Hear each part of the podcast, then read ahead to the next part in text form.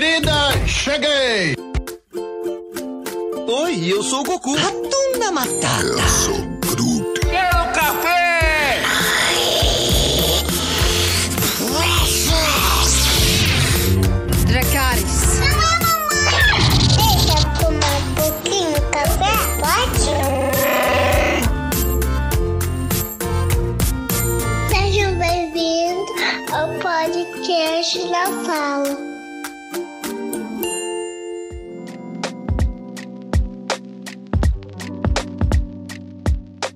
Seja muito bem-vindo, seja muito bem-vinda. Esse é o podcast na sala. Eu sou Abner, tô aqui com a Ju e com a Nana. Hoje nós vamos falar do primeiro episódio da primeira temporada de The Office, que é The Office, um escritório americano. Ju, pra gente começar, traz a sinopse do episódio, por favor.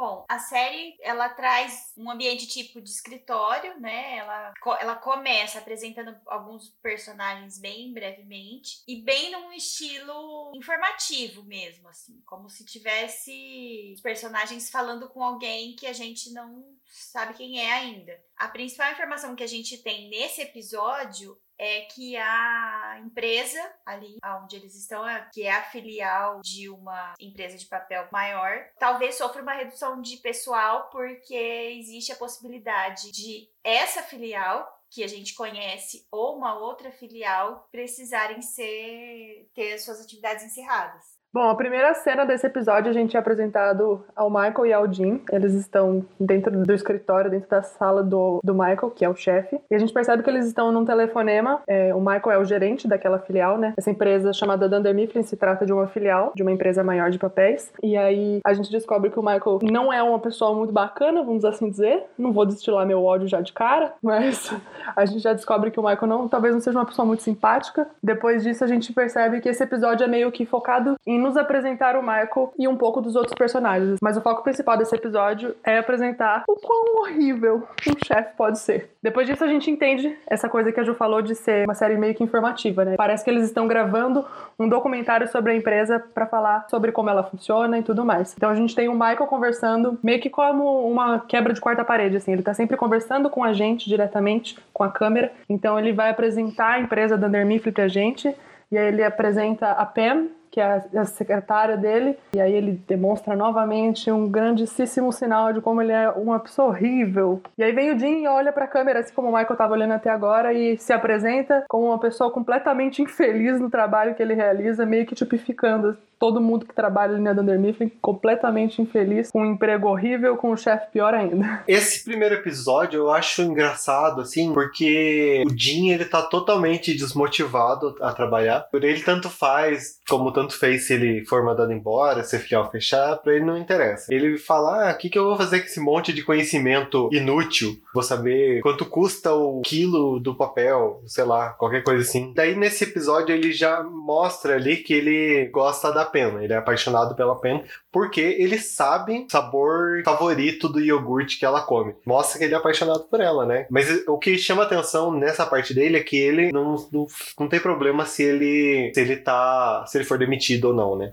E da mesma forma, a Pen. A Pen, ela também mostra que ela não, não tá. Ah, ela fala, ah, se eu for demitida, ok. Vou, eu gosto de fazer arte.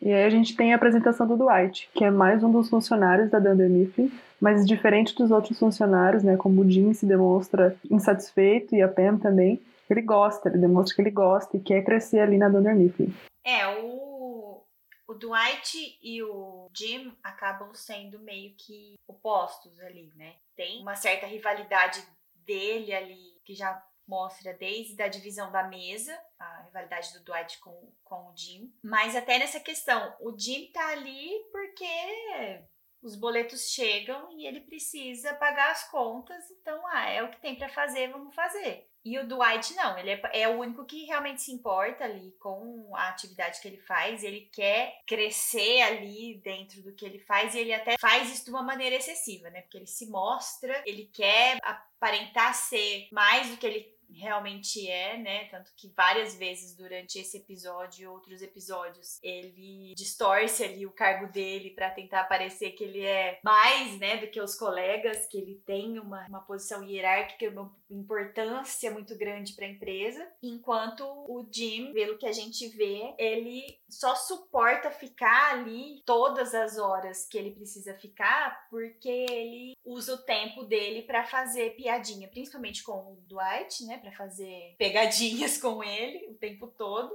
E ele tem ali a. Eu não sei se, a, se ali já pode ser ai, considerado que ele tá assim tão apaixonado, mas é uma distração que ele tem, até porque ele sabe que a Pam tem um namorado, né? Tem um noivo. Então, mas ele é meio que uma distração para ele ali. Ah, eu vou paquerar a mocinha da recepção e vou encher o saco do cara que senta do meu lado para ver se o dia se torna um pouco mais agradável. Mas a questão do Dwight ali, eu acho que essa, esse jeito caxias dele, essa chatice dele, que a gente fica até meio com ranço dele no começo, porque ele é o que realmente se importa ali com a atividade dele, com a empresa, mas não nem tanto com a empresa em si, com o futuro da empresa, mas com o cargo dele dentro dessa empresa e em como ele vai aparecer diante dos colegas. A Pam, como o Abner já comentou, também não estava se importando muito com o seu trabalho, igual o Dean, ela fazia o que era possível, o que não era possível,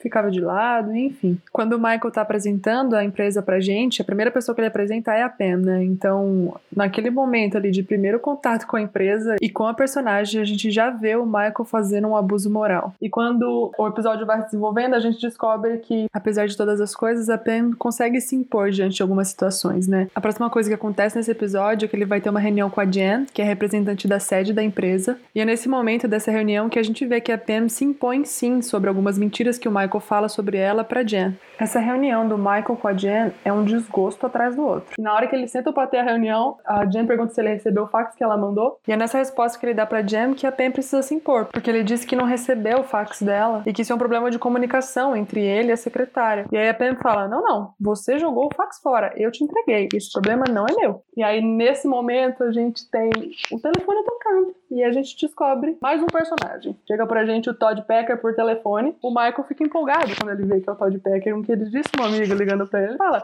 Jen, você se importa de eu atender esse telefonema aqui no Viva Voz? O melhor vendedor externo ali, ó. O vendedor mais top da nossa filial. Aí a Jen fala: Não, vai, atende logo.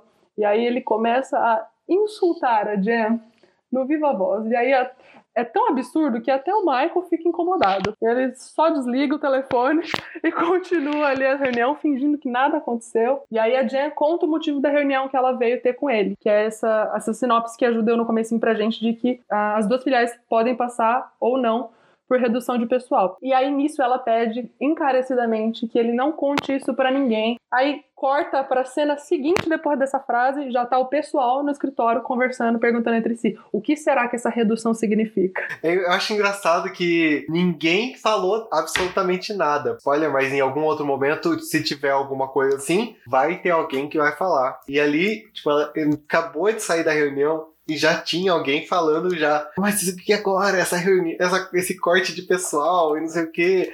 Foi muito engraçado, assim, porque não tem quem possa ter falado que tava na reunião, aquela maravilhosa reunião, mas. Ah, e sem contar que eles estão passando por esse corte de pessoal, aí a, depois disso passa uma cena, chega quem? Chega Ryan. Quem é Ryan? Não conto pra você quem é Ryan. Ryan é um estagiário.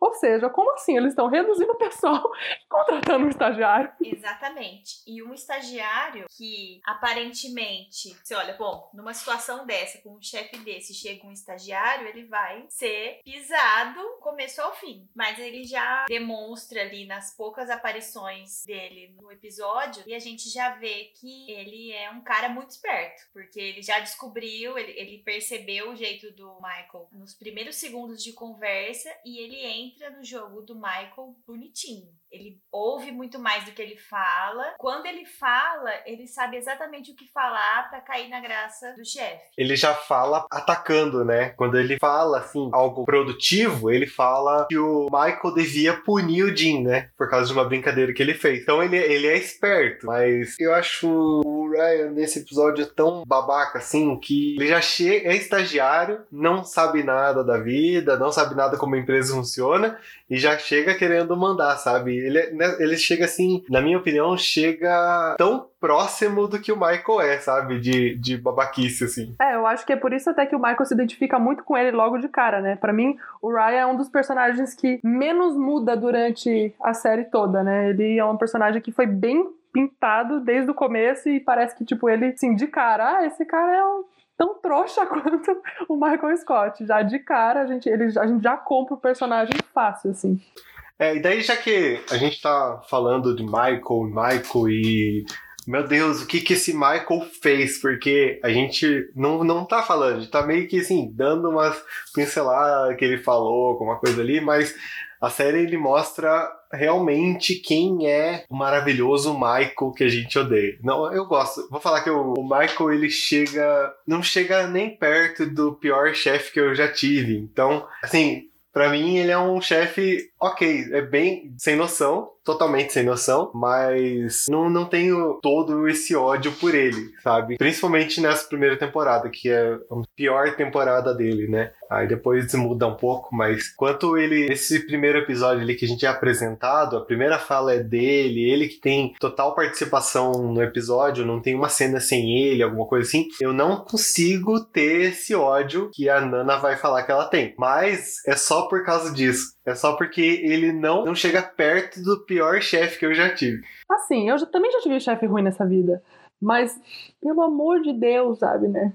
Quando o estagiário chega, ele faz piada sobre Hitler. É, isso aí. É, é nível isso que se... não...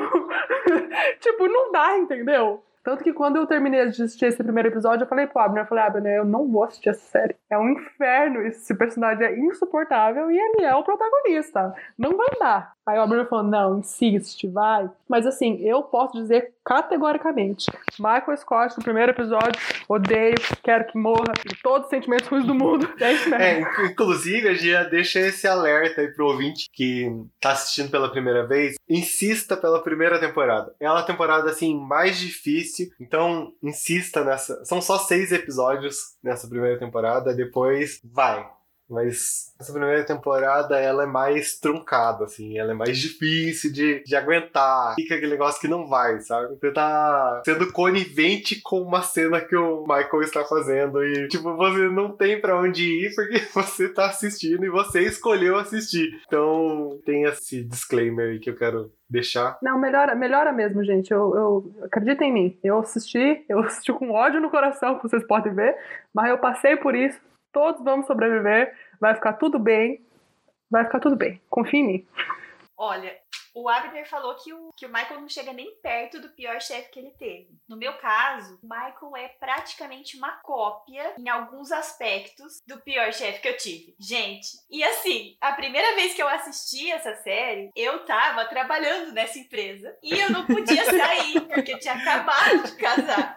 Eu tinha contas gigantescas pra pagar e eu não tinha pra onde, pra onde ir nem no trabalho, nem assistindo a série. Então, foi um momento assim, foi muito difícil. Eu nem lembro como que os DVDs chegaram na minha mão. Eu sei que assim, eu falei, não, gente, o que, que eu tô fazendo comigo? Eu não paro pra assistir nada, nem comédia romântica, mas o que, que eu tô assistindo essa série? Mas, né, hoje, olhando de fora, é um pouco diferente, mas ainda assim me traz muitas lembranças dessa época, dessa pessoa, de como era trabalhar para essa pessoa. A minha função era meio que uma mistura da Pam com o Dwight, com o Jim. Era uma coisa meio ali, fazia um pouco de tudo, mas eu era meio, né, eu trabalhava muito próxima dessa pessoa, então era muito difícil. E assim, por isso que assim, algumas características do Michael que acabavam sendo características dessa pessoa se destacam assim muito. O fato dele falar tanto que a empresa valoriza as pessoas,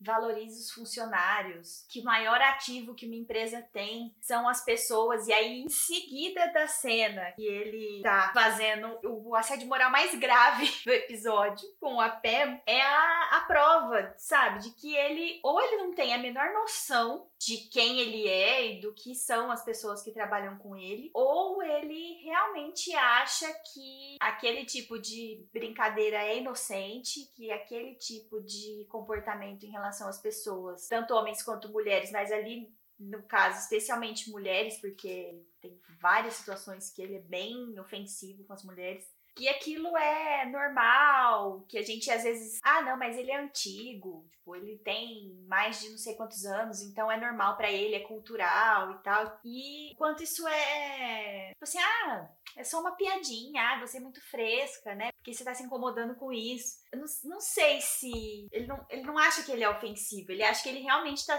A impressão que me passa é que ele acha que ele realmente tá sendo, assim, super legal, que as pessoas realmente gostam dele. Acho que em nenhum momento passa pela cabeça dele, como não passava pela cabeça da outra pessoa, que as pessoas estão ali porque elas têm conta para pagar e elas não. Elas estão no Brasil e elas não podem pegar a bolsa e ir embora e tchau, né? E cuidar dos gatos, né? É. pessoa tem que aguentar porque ela tem que ela tem que sobreviver, né? E aí parece que é o caso de todo mundo ali. Não é, ah, a gente adora o Michael Scott. Não, a gente tolera porque a gente. Suporta, né? É, exatamente. É, eu acho que o Michael ali, ele se acha o melhor amigo dos funcionários dele. E ele até fala que ele, que ele acha que todos são amigos dele, não sei o que, alguma coisa assim. Não, ele fala é... que ele é a fonte de inspiração do pessoal que trabalha é. com ele. Mas na verdade, ele acaba fazendo tudo e ele acaba sendo tão chato que ninguém suporta ele. Mas ele, na cabeça dele, ele acha que tá abafando ali, ele é o melhor chefe. Tanto que a, a caneca dele que ele mostra, eu tenho uma camiseta com a foto assim do Michael Scott escrito melhor chefe do mundo, né? Mas, assim, ele mostra que ele comprou essa caneca num, na loja de presentes. Pra ele, aquela caneca é, é, a realidade do que ele tá falando, assim, é a realidade do que ele tá vivendo. Porque a Dunder Mifflin é a família dele e ele acha que ali é o melhor lugar, que todo mundo é como uma família. Ele, ele sustenta isso, esse discurso assim ao longo do, das temporadas. Ele não acha só nessa primeira temporada. Que nessa temporada é exagerado, assim, que tudo muito escrachado. Mas mais pra frente a gente vai vendo que vai tendo transformações no Michael Scott, graças a Deus, porque senão não, não ia dar certo, gente. É, mas eu acho que essa é a parte genial desse episódio, né? Eles focam no Michael para pintar uma cena de um, de um chefe completamente esdrúxulo e ridículo, sendo que esse chefe se acha o melhor chefe do mundo, né? Como tá na caneca dele. E aí quando mostra o ponto de vista dos outros trabalhadores ali, né, do do outro pessoal. Tipo, todo mundo extremamente desapontado, decepcionado, só quero ir embora para casa, tô esperando dar meu horário para ir embora. Então acho que essa é a parte genial desse episódio, assim, de da gente perceber que, nossa, que ridículo é esse cara e quão bizarra é a própria visão dele de si mesmo e do próprio trabalho. Bom, tem uma. A gente falou, falou ali do, do que, que o Michael faz, mas a gente não falou o que ele faz, né? Ele é cheio de fazer piadinha, alguma coisa. Em algum dos momentos, ele vai, vai pegar um documento, alguma coisa com a pen na recepção e vai levar para a sala dele, que é, sei lá, 5 metros de um espaço pro outro. Daí ele começa a ir em câmera lenta, assim, fazendo uns barulhos engraçados, assim. Aí a Pen fica. Aí você fica aquele olhando assim, né? Tipo, o que, que tá acontecendo, né? Aí ele fala: Ô, oh, Pen, o homem de 6 milhões de dólares, você devia conhecer. Acho que eu vou pedir um aumento pra Jen. Jen é a chefe dele, né? Daí a Pen solta assim um pensamento alto falando que ela também deveria ganhar mais por ter que aguentar Michael Scott, né? Daí ele dá a primeira ali nela, assim, falando que se ela não tá contente, ela deveria falar com o RH. Essa cena é uma construção do que vai acontecer no final do episódio, porque no final do episódio ele chama ela lá, ela vai entrar na sala e ele tá conversando com o Ryan, explicando ali as coisas da empresa. Daí ele fala pro Ryan que ele vai fazer uma pegadinha pro, pro Ryan ser conivente com ele. Então ele, o que ele faz? Chama a Pen e fala que ela está demitida porque ela está roubando post-its na empresa. Você fica olhando assim pra, pra cena e você fica. Não, não sabe onde se enfiar.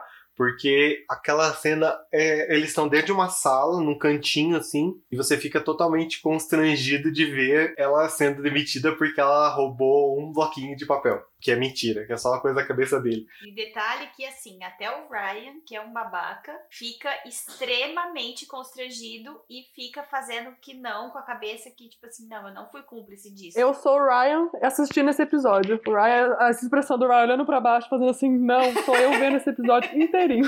Tava reparando agora antes de gravar, que eu tava assistindo de mais uma vez, a câmera foca, ela fecha só no, no Michael e na Pam, como se fosse o Ryan olhando. Então, nós acabamos sendo o Ryan, porque eles estão bem próximos, assim, ó. E depois, quando a Pam começa a chorar, que mostra o Ryan de novo. Então, a- nós acabamos sendo coniventes ali com a, com a demissão dele. Você vai ser conivente? Não. Você, público, vai ser conivente com o que eu estou fazendo agora. É horrível. Assim como ele, ele assedia, né, moralmente, os, os- as pessoas que trabalham com ele, a gente se sente assediado junto, de falar, meu Deus do céu, o que ele tá fazendo comigo, me obrigando a assistir isso. Acho que agora, pra terminar, a gente podia ir pras piores ou melhores cenas. Então vamos começar primeiro com a, a pior cena de cada um. É, acho que é unânime aqui que a, a pior cena é a demissão fake da Pen. Mas acho que uma cena que chega muito igual é a ligação do Todd Packer, que ela é tão constrangedora quanto a, a demissão ali. Essa é a minha pior cena. É, eu acho que pra mim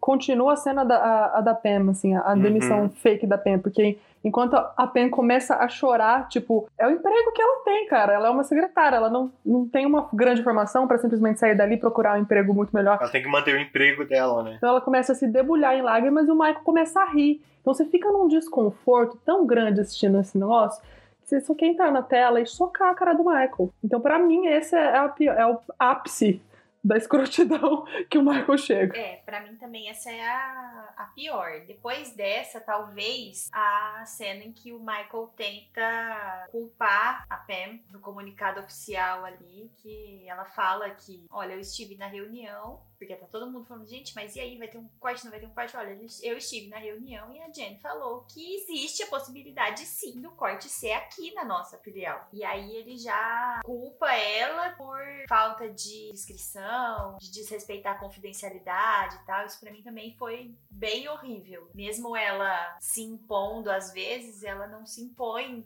tanto, principalmente porque ele é o chefe, né? Ela tem que manter um certo respeito ali. Agora, a melhor cena pra mim é que eu não sei se talvez também não seja unânime, é a do grampeador do Dwight. Ele abre a gaveta dele pra pegar o grampeador e o grampeador dele simplesmente aparece dentro de uma gelatina. E o pior é que isso acontece na frente do estagiário novo, do Michael, que não tem o menor respeito por ninguém, e o próprio Jim. Só que como o Dwight tem aquela rivalidade com o Jim, ele já acusa. Ah, foi você, só pode ter sido você, sempre é você. Aí na hora, o Ryan, né, já já acho que você tinha que punir o Jim por fazer isso tal. Você já fica com aquela esperança, né? Tipo assim, agora o Michael vai ter uma postura decente, profissional, vai dar uma bronca no Jim. Ele fica, pudim, é. Eu não sei o quê, eu só consigo pensar em comida.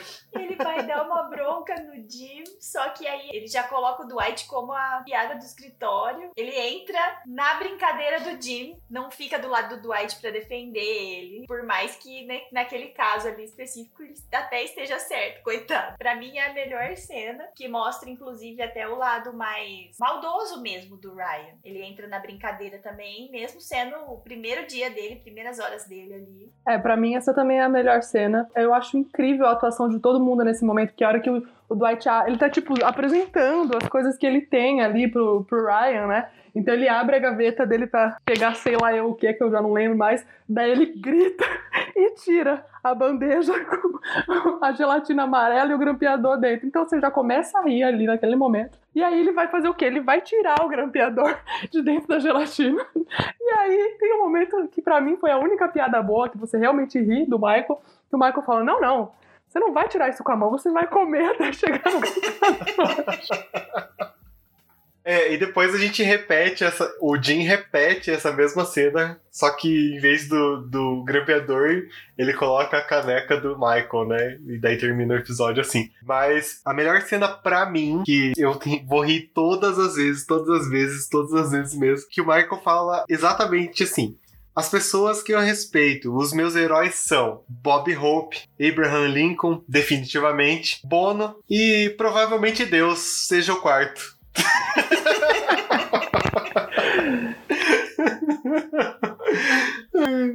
Eu- essa cena, assim, ó, eu vou, eu vou rir todas as vezes. Eu vou rir da gelatina, vou rir. Mas nessa cena, quando ele, que ele fala muito sério, que ele tá ali, ah, as pessoas que são os meus heróis. Daí, tipo, vai começar a falar umas pessoas que não tem nada a ver. E, é, provavelmente Deus em quarto. Essas pessoas fizeram alguma coisa pelo mundo.